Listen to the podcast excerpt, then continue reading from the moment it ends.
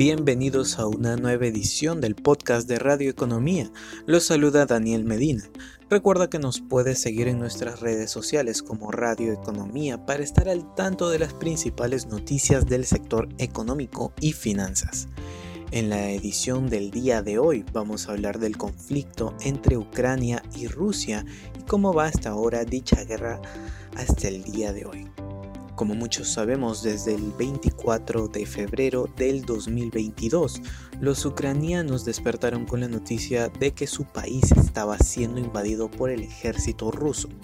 Es desde ese entonces que el gobierno ruso no ha hecho más que intensificar su agresión en el corazón de Ucrania. Esta situación ha sido muy activa, muy rápida, muchos cambios y hasta ahora se observa que el espíritu de lucha ucraniano no ha sido quebrantado, que la guerra no ha salido de los márgenes de Ucrania, que el riesgo nuclear se mantiene como amenaza y que Ucrania mantiene el respaldo de Europa y Estados Unidos. Pero ahora pasemos a hablar de lo que ha ocurrido en los últimos días como actualización de este conflicto el presidente Volodymyr Zelensky ha pedido a todo el mundo que impusiera duras sanciones como respuesta al chantaje nuclear de Rusia en torno a la planta de energía nuclear de Zaporilla.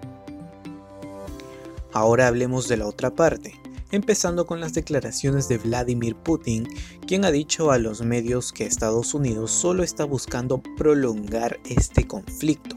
gracias a la ayuda que brinda este país a Ucrania de manera económica y militar, para poder permitir a las fuerzas ucranianas atacar instalaciones rusas en el territorio controlado por Moscú.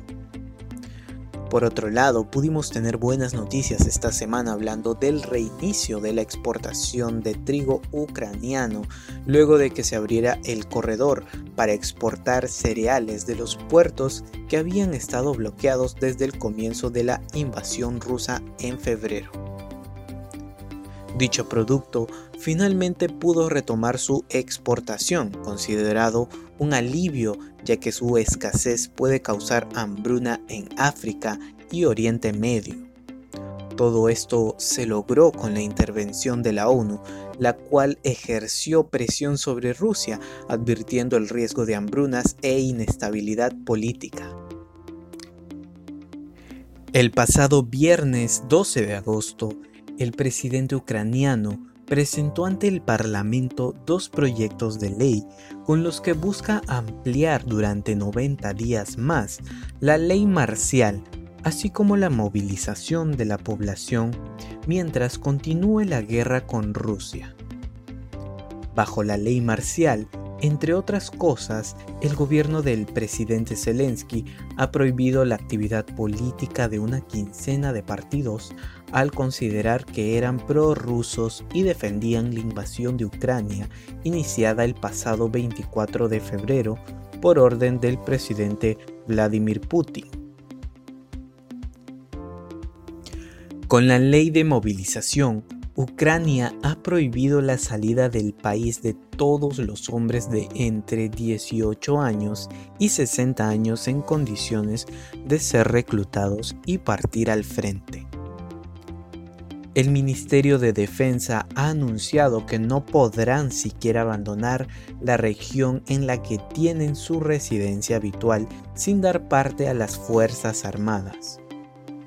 Para finalizar con esta actualización, el presidente Zelensky ha pedido este miércoles a los países de América Latina que rompan cualquier tipo de lazo con Rusia y se sumen a las sanciones adoptadas por Estados Unidos y la Unión Europea, ante las que los gobiernos latinoamericanos se han mostrado bastante ajenos durante estos últimos meses. El mandatario de Ucrania confía en sumar apoyos en distintas partes del planeta para que la política de sanciones sea más eficaz y los rusos asuman que deben pagar un alto precio por la ofensiva militar iniciada en febrero. Zelensky también ha acusado a Moscú de servirse de su influencia para evitar que Kiev tenga interlocución en América Latina Rusia mantiene relaciones particularmente estrechas con gobiernos como el de Cuba y Venezuela, mientras que otros como el de México han optado por ponerse de perfil durante estos meses. Antes de cerrar con este podcast, recuerda que nos puedes seguir en nuestras redes sociales de Radio Economía, donde encontrarás información actualizada sobre finanzas y noticias del sector económico. No te olvides que puedes seguir escuchándonos en tu dispositivo móvil descargando la app de Radio Economía Perú disponible en Play Store para Android totalmente gratis donde podrás seguir la transmisión en vivo y en directo desde tu smartphone.